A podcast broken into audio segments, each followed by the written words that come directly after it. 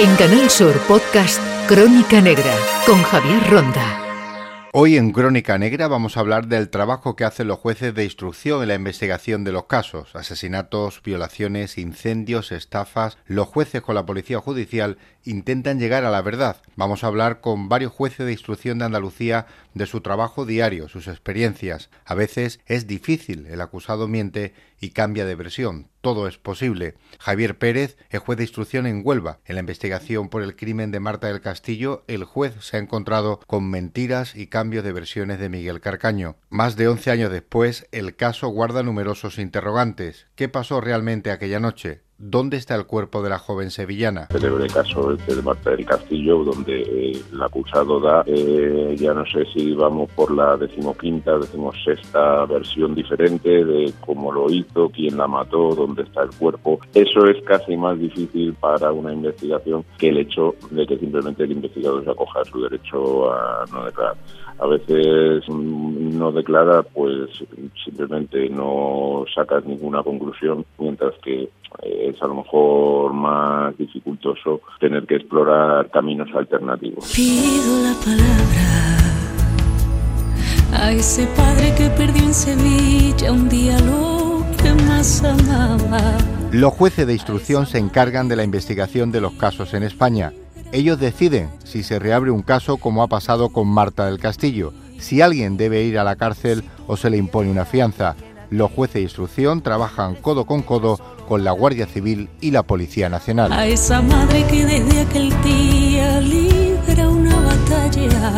Javier Pérez, el magistrado del juzgado de instrucción número 4 de Huelva. ¿Cómo investiga un juez, por ejemplo, el caso de un asesinato? ¿En qué se apoya? ¿La policía, la Guardia Civil, en las pruebas? ¿Usted cómo lo investiga, Javier? Bueno, se, se, investiga, por supuesto, con un trabajo policial previo y luego, pues, directamente interrogando a testigos, personas que hayan podido tener algún tipo de conocimiento, eh, acordando periciales, pues, eh, buscando huellas, en fin, todo, todo lo que estamos acostumbrados un poco a ver en la televisión. Cuando el acusado, la persona que es el responsable, por ejemplo, del crimen, se niega a declarar acogiéndose a su derecho constitucional, os lo pone más difícil. El juez, que lo tiene delante en el despacho, en el interrogatorio, dice, bueno, ahora habrá que buscar de otra manera las pruebas y lo que son los testigos y lo demás. Bueno, no, no necesariamente. Es decir, eh, en el caso de declarar, pues es un derecho, como, como bien ha señalado, un derecho constitucional,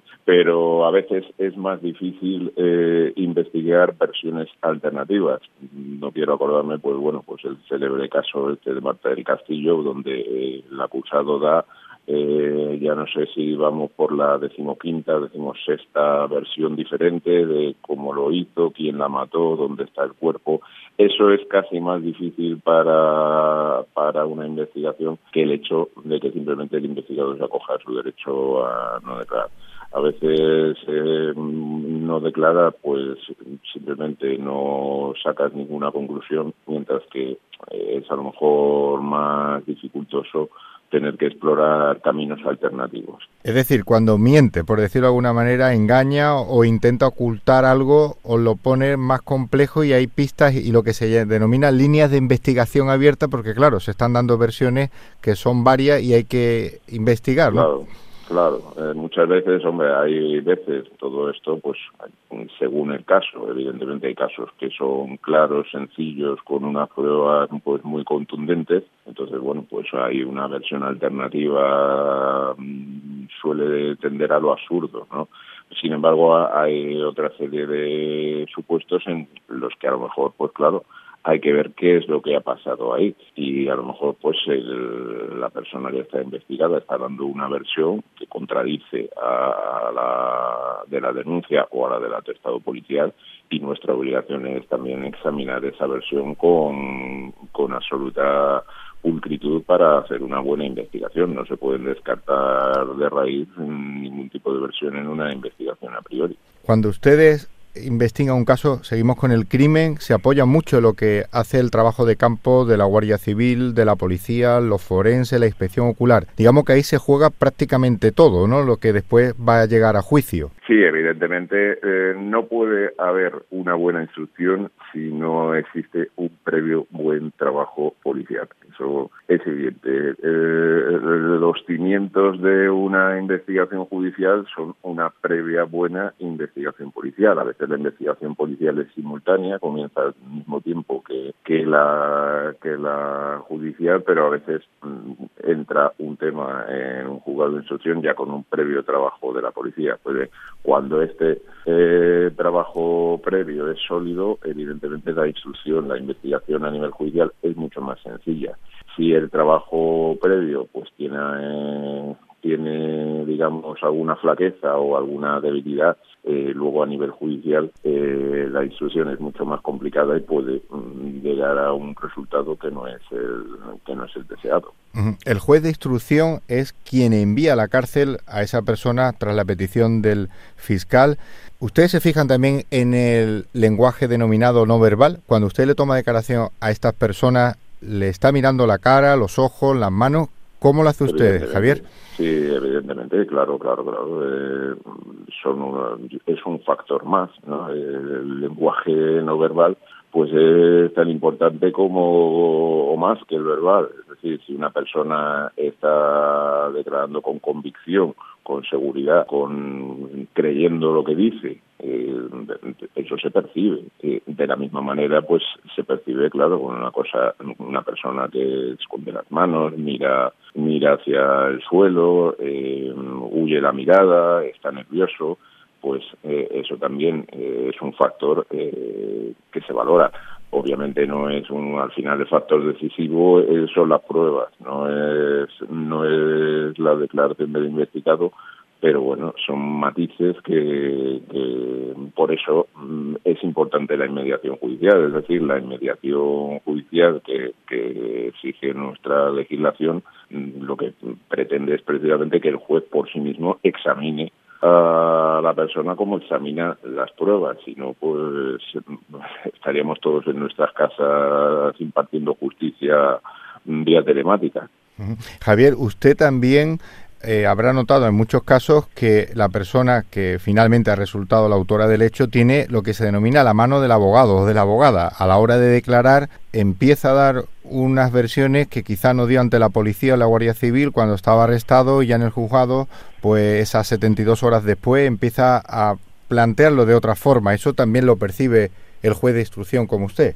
Sí, bueno, lo que pasa es que eso entra dentro del juego y eso, pues cada uno tiene derecho, obviamente, a dar la versión que considere oportuna y es verdad que esas versiones varían. Puede variar la versión que se da en el juzgado de la que se da la policía, puede variar la propia versión ante el mismo juzgado según las veces que declare la misma persona, incluso puede cambiar la versión del juzgado de instrucción a luego el juzgado penal o la sala de enjuiciamiento. Bien, eh, las variaciones en las versiones, pues obviamente indican algo, se tienen en cuenta y eh, dan una pista un poco de por dónde va, por dónde va el acusado, pero, pero bueno, forman parte de, forman parte del juego y hay que aceptarlas y asumirlas. El juez de instrucción lo investiga todo. Hemos visto asesinatos, violadores en serie, delitos medioambientales, estafa.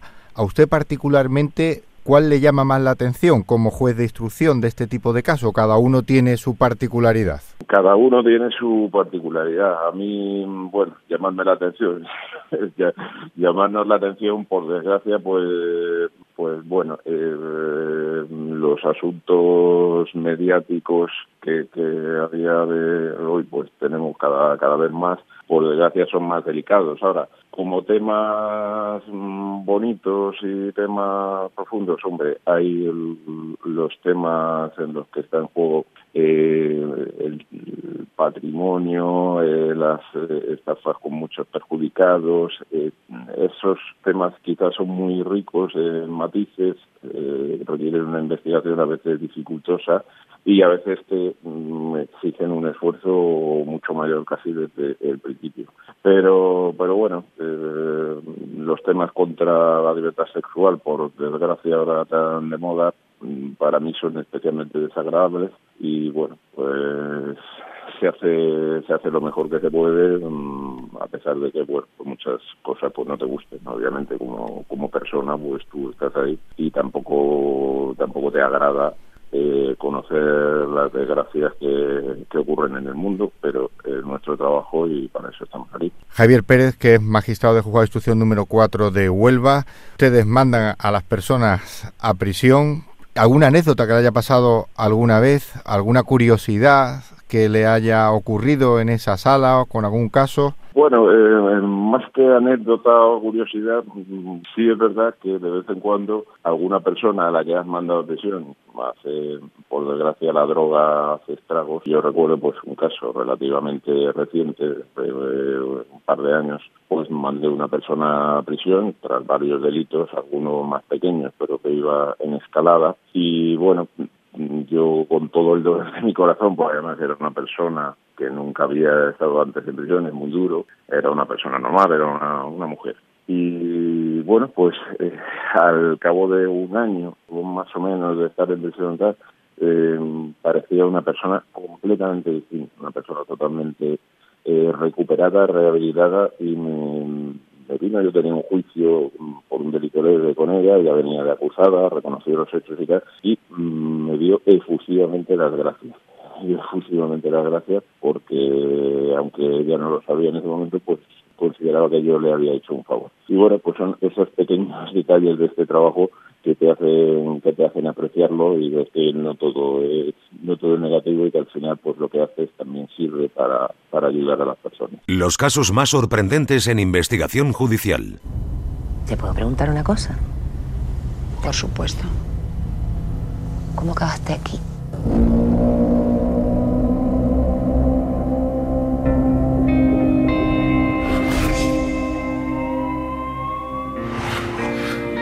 ¿Por qué me conoce todo el mundo? El hierro es pequeño. ¿Dónde estaba? Estaba oculto en una cueva submarina. Nuestra primera hipótesis es Díaz, el padre de la novia. ¿Fuiste tú? No lo preguntas en serio. Comparece usted en calidad de investigado por un presunto delito de homicidio. Sé muy bien la fama que tengo en la isla. La gente cree que yo maté a Frank. ¿Y lo hizo? Lo ha hecho antes. Fue en la península. Usted y yo deberíamos colaborar. Tenemos mucho en común. Yo también sé lo que es llegar a esta isla y no caerle bien a nadie. Averigua quién es. ¿Cómo que quién es? Sí, la jueza, averigua quién es, de qué va. ¿De verdad que no sabes quién soy? La cabrona. ¿Usted tiene hijos, señoría? Vamos a registrar el puerto. Sangre. Parece que tenía razón. ¿Sabes lo que me da más miedo? Asesino sea uno de nosotros. Busque al que está mintiendo y va a encontrar al asesino. Elena Alonso es magistrada de juego de instrucción de Coria del Río. Nada tiene que ver con lo que apreciamos en el cine, en la serie, del trabajo de lo que se ve en Estados Unidos, incluso en otros países, con lo que hace un juez de instrucción en España, ¿verdad, Elena? No, no, no tiene muy buenas, no, no, no tiene nada que ver. Es muy diferente la realidad de lo que aparece tanto en las series como en las películas a lo que realmente es el trabajo del día a día. Aquí en España el juez hace otras cosas el de instrucción a lo que vemos en el cine. Sí, a ver, eh, principalmente nosotros trabajamos mucho en colaboración con policía, guardia civil, pero no es lo que aparece en las películas. Generalmente no solemos salir a realizar actuaciones, algo que sea levantamientos de cadáver o actuaciones muy específicas. La instrucción se realiza mucho aquí en los juzgados de sede judicial y muy excepcionalmente es cuando se sale, a cosas muy esporádicas. Lo demás es todo con trabajo con coordinación, informes, declaraciones, eh, es más o menos el trabajo que venimos realizando. Y el trabajo que hace el juez, sin duda, apoyado por los cuerpos y fuerzas de seguridad, por la policía judicial. ¿Cómo es el día a día de un juez de instrucción con estos cuerpos, con Guardia Civil y Policía Nacional? Bueno, yo siempre digo que al final todos trabajamos en el mismo barco y que es necesario que exista una coordinación. Si nosotros por sí solos no somos capaces de hacer nada, o sea, un juez de instrucción con el equipo por nosotros solos se quedaría en eso. Necesitamos la colaboración constantemente tanto de la, de la Policía Judicial, de la Policía Nacional como de la Guardia Civil a través de bien porque vamos dando órdenes, instrucciones de lo que necesitamos y sobre todo una comunicación directa. O sea, al final estos son eslabones de la misma cadena. Si un eslabón se rompe, desde luego no llegamos al final de la instrucción. Es verdad que la visión que se tiene de esa instrucción, de cómo fue de instrucción, es diferente a la que pueda tener la Policía y la Guardia Civil, pero al final es un, la, colaboración es esencial para poder trabajar todos juntos y al final conseguir la conclusión que es llegar a esclarecer los hechos, la identificación del autor y sobre todo que sea lo más satisfactorio posible el proceso de instrucción. Elena es magistrada que investiga los casos, que los instruye y que evidentemente tienen que saber de muchas materias, pero esto es complejo, se tienen que apoyar en los peritos, en los forenses, en la propia policía, en la Guardia Civil, porque no es lo mismo una estafa con un asesinato, un violador en serie que, por ejemplo, un asunto de un vertido. Un juez de instrucción, al final, incluso, tiene que saber de todo un poquito. Sí, y eso nos obliga, bueno, pues a estudiar constantemente, a estar puestos muy al día, no solamente, bueno, pues de la legislación que va cambiando, de la jurisprudencia, eh, y luego de analizar toda la información que nos llega, porque al final nosotros buscamos la colaboración cuando hay que hacer informes periciales que son muy específicos, bien porque sean a través de la Policía Judicial, a través, a través de servicios externos que se tiene contratado la Administración de Justicia, o bien incluso de los informes que los particulares, cuando hay una acusación particular, nos acaban presentando. Entonces, todo eso hay que estudiarlo y evidentemente tenemos que hacer un gran esfuerzo para poder llegar a entender eh, todo lo que nos están aportando. Hay veces que es sencillo y hay veces que no, está, no es tan sencillo como pueden ser los delitos económicos porque vemos una gran variedad de delitos mm, como establece el Código Penal y eso nos hace pues eso estar en constante estudio. Pero bueno, gracias a, también a, esas periciales que nos ayudan a entenderlo y a poder mm, comprender cada uno de los asuntos. Desde luego la instrucción siempre manda el juez y es quien decide al final incluso sobre la libertad de las personas. Pero ya que ha mencionado Elena los asuntos económicos, qué gran transformación ha tenido los últimos años. Las redes sociales, también nuevos delitos, nuevas formas de acosar, de intimidar, pero sobre todo utilizar Internet para ganar dinero de forma ilegal cada vez es todo mucho más complejo. De hecho, las tecnologías traen cosas muy buenas, pero la cosa, la parte mala que ha traído es que existe una parte del anonimato que nos hace que todo sea mucho más complicado llegar a conseguir cuál es la identidad del autor de, los hechos.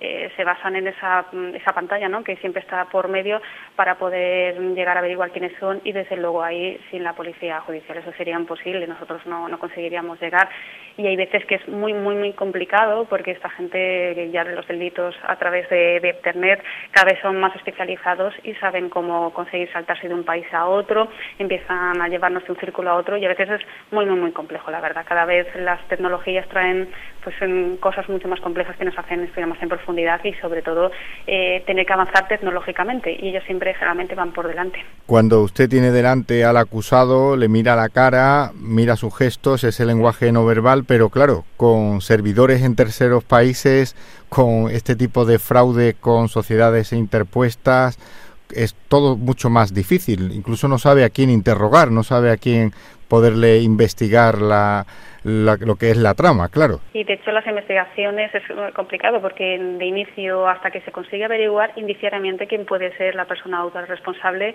luego empiezas a tomar declaraciones, eso te lleva a lo siguiente y a, otras personas y es muy complicado. Hay veces que no somos capaces de llegar a descubrir de dónde viene y dónde procede por esos saltos que a veces eh, eh, que tienen de unas redes a otras y de unos países a otros y que acabamos perdiendo la pista o que se considera que acaban que se han cometido en otro país y que por lo tanto dejamos de tener Los malos siempre saben lo que hace, pero para eso está la policía la Guardia Civil y ustedes, los jueces de instrucción. Elena, ¿alguna curiosidad que haya tenido en su trabajo diario? ¿Le ha llamado la atención alguna declaración alguna vez de alguna persona que haya cometido un hecho delictivo grave o incluso anecdótico, alguna cosa que sea así curiosa? Bueno, a ver, al final de tantos años en la instrucción te encuentras de todo, ¿no? Es decir, del que llega, te dice que no declara y en el último momento te empieza a relatar absolutamente todo lo que ha sucedido ante la atenta mirada y perpleja de su letrado, que no sabe dónde meterse, y eh, como aquel que tiene esa capacidad increíble de mantener una versión y de, de permanecer impune ante delitos muy graves que se haya podido cometer.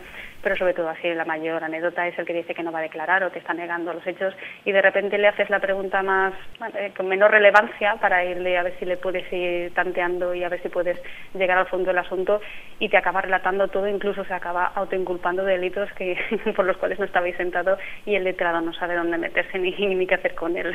Ustedes saben preguntar muy bien, ¿verdad, Elena? Hay que sacar la verdad y lo que pasó. Es decir, ¿tienen técnica, hacen cursos los jueces de instrucción que al final tienen que resolver sobre materia y asuntos que pueden ser pues de gran dimensión? Hombre, a ver, eh, existe la formación continuada por parte del Consejo, pero específicamente de esta materia, no, que yo recuerde, no tenemos ningún curso específico. Sí que es verdad que cuando estamos en la escuela judicial sí que se nos ofrece, bueno, pues eh, te enseñan ¿no? a poder trabajar, lo hacemos muchas prácticas, pero luego mm, nos basamos principalmente en la experiencia a lo largo de los años. Eh, al principio andas un poco más perdido, pero luego es verdad que acabas mm, sabiendo cómo tomar la declaración. Ellos vienen muy seguros con su versión, con su declaración, mm, con las preguntas cómo las tienen que responder. Pero hay veces que eh, tú tienes que jugar con la sorpresa, buscar la pregunta que nos esperan, empezar a veces a dar rodeos hasta llegar hasta donde tú quieres para poder conseguir la verdad. Y eso es donde en esa improvisación es donde se consigue la mayoría de los resultados. Elena Alonso, magistrada, juzgado de instrucción, Coria del Río. ¿Es difícil engañar a un juez de instrucción? Es una pregunta complicada. Evidentemente nosotros no tenemos no tenemos telepatía para saber qué es lo que está pensando en ese momento y, probablemente nos equivocaremos muchas veces. No solamente es la declaración, un juez de instrucción al final valoras todos los indicios que tienes en ese momento y está claro que solo con una declaración no somos capaces de cumplir con el procedimiento, por eso es muy importante el resto de las diligencias que se practiquen. Y generalmente cuando estamos convencidos de, que todos los indicios nos llevan hasta, hasta un mismo punto, hay que es cuando se continúa con la instrucción. Engañar, pues evidentemente ellos quieren engañar, pero es complicado, pero por eso, porque hay más indicios y más pruebas diligentes que se practican y que generalmente sacan a la luz lo que realmente hay. Luis Miguel Jiménez Crespo es juez de instrucción en Torremolinos, en Málaga. ¿Cuáles son las habilidades y las técnicas que tiene que tener un buen juez de instrucción? Sobre todo la, técnica ya la enseñan desde el principio de la escuela eh, judicial, eh, pero sobre todo es eh, la técnica de, interrogatorio, tiene que saber muy bien, haberse estudiado muy bien el caso, porque no todos los casos, no todos los investigados y no todos los delitos requieren la misma, la misma técnica de investigación y el mismo tipo eh, de preguntas. Así que lo fundamental es eh, estudiarse bien el asunto eh, y luego pues tirar de, lógicamente de la, de la experiencia y tener unas ciertas habilidades sociales, me refiero con ello a la, una mínima empatía, para saber quién tienes delante y cuáles pueden haber sido las causas y motivos del, del presunto delito que se le impute. Ustedes son los jueces que mandan a la cárcel a los presuntos autores de un hecho delictivo o incluso los autores si hay una confesión, pero uno de los principales problemas que tiene es la carga de trabajo y los medios con los que trabajan los jueces de instrucción. Nosotros efectivamente lo de mandarlo a la cárcel suena así muy tremendo, pero es así, es así, ¿no? Nosotros los, somos los que decidimos si una persona a la que se le imputa un delito debe ir a prisión provisional porque exista un riesgo de fuga o porque exista un riesgo de reiteración delictiva ah, y el delito pues tenga la suficiente eh, gravedad como para acordar una medida así que siempre que hay que tener en cuenta que se trata de una medida que eh, es una medida contra una persona que no ha sido condenada todavía, es una medida preventiva. Respecto de la carga de trabajo y los medios, pues, eh, ¿qué voy a decir? Eh, ¿Qué voy a decir? La carga de trabajo eh, en la Costa del Sol, bueno, en toda Andalucía. Eh, yo trabajo en la Costa del Sol desde hace muchísimos años y la carga de trabajo es monumental. no ha hecho más que incrementarse en los últimos 11 años, que son los que llevo yo aquí. en la Costa del Sol y realmente los medios no van acorde con ese incremento de la carga de trabajo ni en la creación de nuevos juzgados que son muy necesarios, ni tampoco en los medios con, los que contamos, que tampoco haría falta una gran inversión presupuestaria, en mi opinión, para mejorar los medios, sobre todo electrónicos, eh, con los que trabajamos diariamente, que aliviaría en parte o que facilitaría en mucho pues eh, nuestro nuestro trabajo, la verdad. Por su experiencia y por su trabajo diario, ¿cuál ha sido el caso que más le ha llamado la atención de los que ha instruido, de los que ha investigado? No podría decir ninguno, que, o sea, no podría decir ninguno en particular, eh, pero sí citar que la, la, los, los casos, digamos, los asuntos que requieren más atención, eh, al menos en la zona donde yo eh, trabajo, eh, son sin duda los que tienen que ver con las organizaciones criminales asentadas ya en la zona y dedicadas generalmente al, al, narcotráfico y al blanqueo de capitales. Son sin duda las investigaciones que más esfuerzo requieren, tanto por la policía, que no olvidemos que son los que llevan el peso de la investigación, siempre con el control judicial, y también luego para el juez y para la oficina judicial, porque esto que generalmente, pues, dado también que estamos en la costa, requiere muchas veces la emisión de órdenes europeas de investigación al resto de los países europeos, comisiones rogatorias, etcétera, que pues retrasan en mucho siempre las investigaciones. Pero yo señalaría esos tipos de casos con lo, como los que, mm, digamos, eh, más significativos del trabajo que hacemos. Así trabajan e investigan cada día los jueces de instrucción en Andalucía.